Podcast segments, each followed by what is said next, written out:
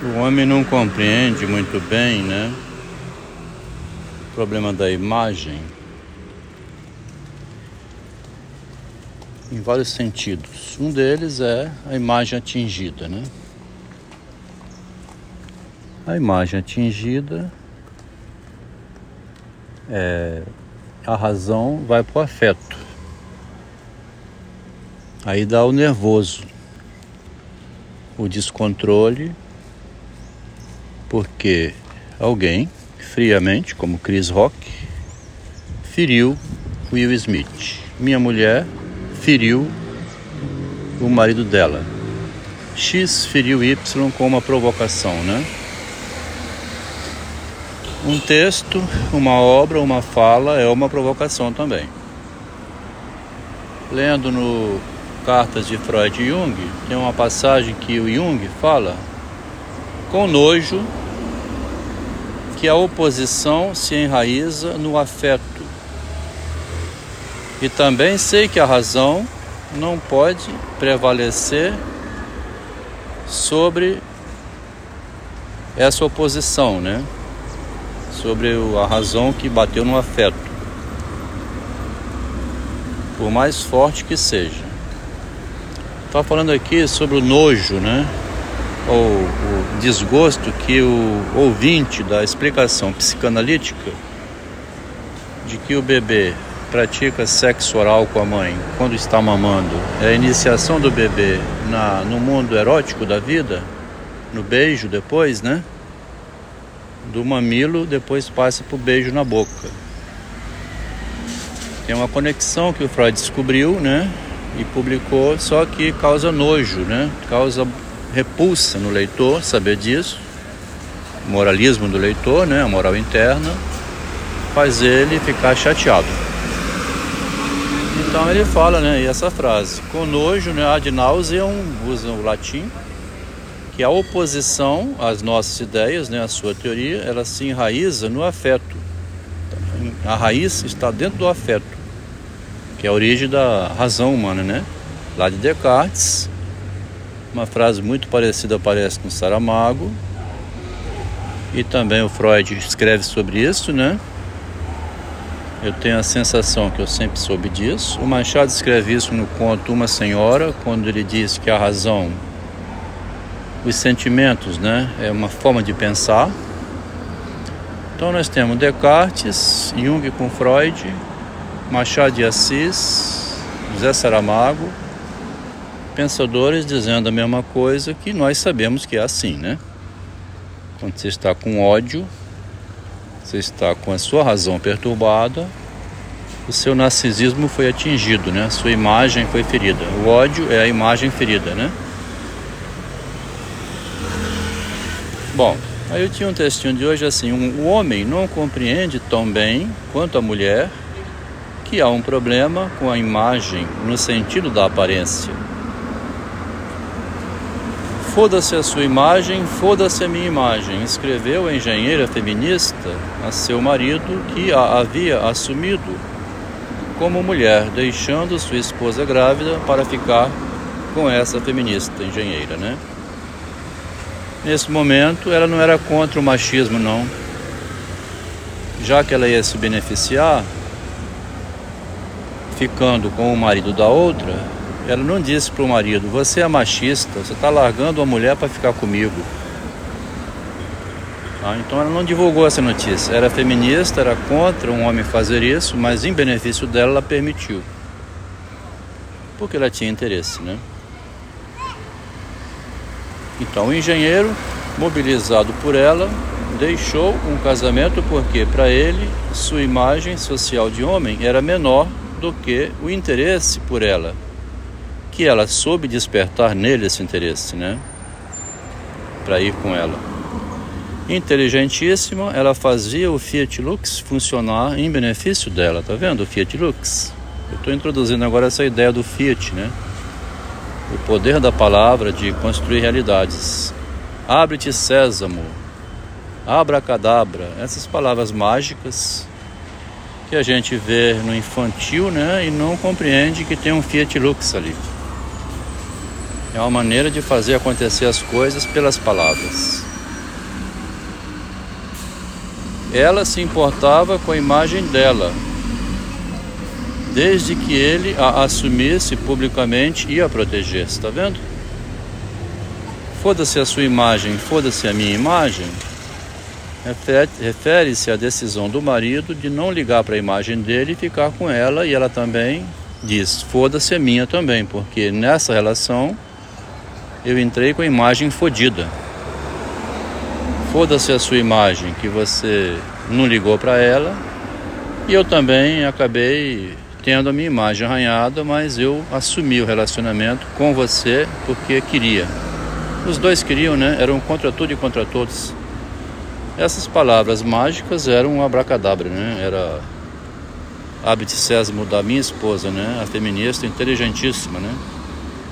Instruída por leitura de Virginia Woolf, ela sabia que o lugar da mulher é onde ela quiser, tendo um homem que a protegia. Vendo a frase? O lugar da mulher é onde ela quiser, se ela tiver lá um homem que a protege. Eu fui a primeira engenheira a entrar na Vale. Era a única mulher. Inteligentemente, nunca dizia, protegida por meu marido que trabalhava na mesma gerência. É tão simples você desmontar o enigma, né?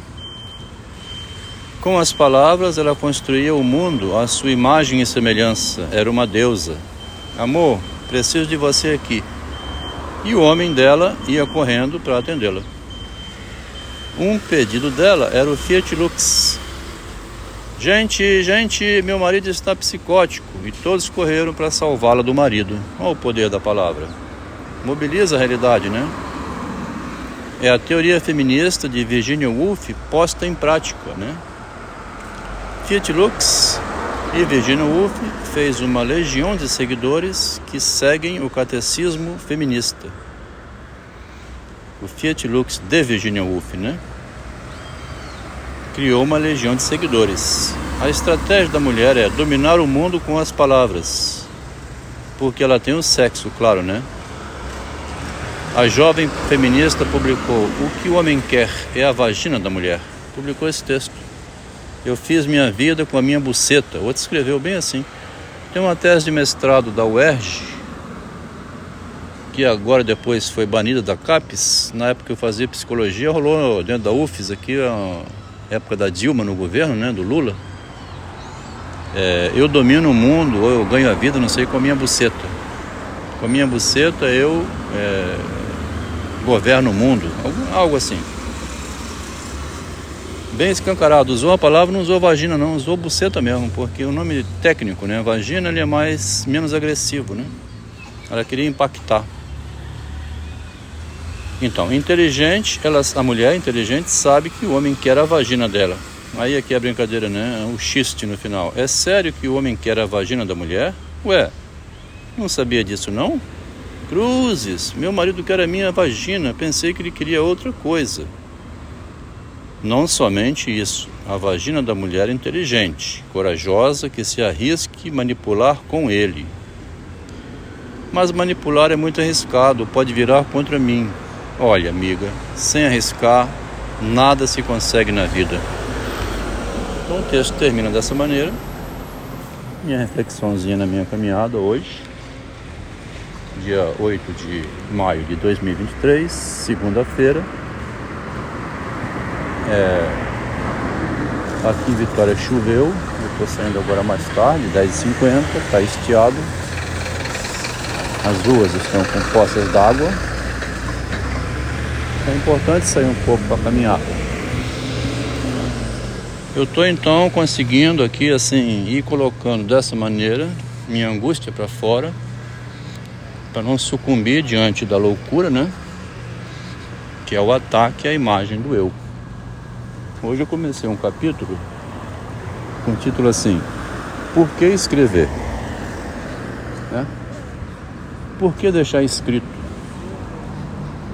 entrando agora com uma outra, uma outra versão que eu já tinha mais ou menos passado por isso. Mas agora estou voltando com essa ideia melhorada um pouco a partir do Fiat, né? A partir da leitura do Saramago, do Freud, das cartas, do Descartes, as meditações. Estou ampliando a base de pensadores, Kierkegaard principalmente, onde um ataque direto ao narcisismo, né, ao núcleo do nosso ser, é, onde esconde a imagem do eu, né? Esse ataque que desestrutura, que passou por mim em 2003, tinha passado em 1989. Houve dessa vez um ataque premeditado na tentativa de destruir a imagem do marido. O empoderamento acaba produzindo uma guerra de egos, né? Eu nunca pensei isso que o objetivo da mulher era alcançar o poder para dominar o homem e sem recuar da posição mesmo estando errada. Por quê? Porque reconhecer o erro perde poder. Então você põe uma mulher no, no poder. Como a mulher tem dificuldade de reconhecer os erros que comete, ela sabe que reconhecendo, ela passa pela castração, né? A mulher tem horror à castração. Se você for falar com a mulher que ela é castrada, ela nega. Nega a teoria psicanalítica todinha, nega a realidade, nega tudo. Não admite de modo nenhum dizer que ela é castrada. Né? Eu fui avisar aqui assim, é mais prudente. Como assim prudente? Prudência é medo, né? Prudência é o quê? Por que você está falando prudência? Está me ameaçando? Não dá ouvido a mais nada. Quer dizer, é prudente você repensar, vai, né, não vai explodir tudo. Eu vou aqui colocar para fora uma imagem minha que não falei porque não deixou, né? Aliás, já tinha dito isso de outras maneiras, várias vezes. Destruiu a imagem do marido, ainda fala com o filho ainda. É preciso desconstruir essa imagem de homem. Qual imagem de homem? Aqui fez o filho ir para Curitiba? Aqui gritou na cara da mulher porque ela não aceitava o neto em casa? Que homem que tem que desconstruir? E qual a nova imagem? É do homem obediente? É do cunhado dela que passou uma vida de 30 anos sem conseguir trabalhar? Porque inclusive tinha sido massacrado também o ego dele, né? A imagem do rapaz ficou completamente destruída ganhava 3 mil euros na Alemanha, podia comprar o carro dele, tinha tudo, né? Com 3 mil euros. O salário na Alemanha é 1.200 euros. O salário de executivo é 4 mil euros. Ele trabalhava na segurança do primeiro-ministro alemão, equivalente a Angela Merkel. Na época era Helmut Kohl. Foi convencido pela esposa a largar tudo e vir para o Brasil porque ela estava vindo. A alternativa dele era ter deixado ela vir e ficado lá. Quando bateu aqui, mergulhou num niilismo, numa depressão, numa, numa desmotivação, ele assumiu por dentro, né? Sem externalizar dessa maneira que não iria trabalhar. Pagaram um curso para ele durante cinco anos para ter o diploma de nível superior de administração de empresa. Ele tirava 10 em todas as matérias. Fez os melhores trabalhos. Parece que queria provar assim, inteligente eu sou. Mas trabalhar eu não vou, me enganaram. É um negócio de loucura, né? Porque ele teria que ter se recomposto de outra maneira. ele recompôs a imagem de destruído dele, negando-se a trabalhar e obrigando a esposa a sustentar. Então, quando você tem a sua imagem pisada, massacrada, você só tem um jeito de sair do buraco, né?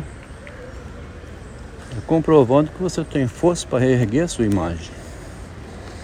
Então, no capítulo Porque Escreveu, eu estava lembrando do Boécio, que escreveu Confissões da Filosofia estando preso.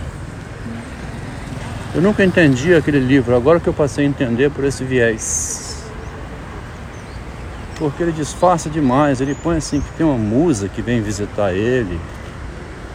A musa vem conversar com ele. Essa musa era filosofia. Eu não tinha pescado essa ideia. Consolações de Boécio. O que aconteceu com Dante foi a reconstrução de uma destruição. Dostoiévski, e aí vai embora, né? A obra do Shakespeare é um grito, né? É a imagem do homem em grito contra a ganância, a, tra a traição, a ambição pelo poder, o golpe, né? Humano, o narcisismo. Então a reconstrução que eu estou fazendo é esse tipo de pensamento que é recompor a imagem a partir da queda, né? Compreendendo que a linguagem é a salvação do homem, né?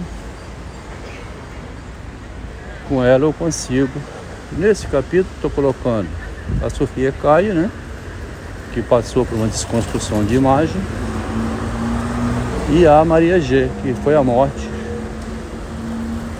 etc. Então tem muito material interessante reorganizar o capítulo a partir da ideia de salvar o eu da sua perda, né? Acho que o Santo Agostinho também pode entrar nesse capítulo, né? Quando ele volta a ver que o bebê é um bichinho enganador, desde quando ele vê que ele manipula a mãe.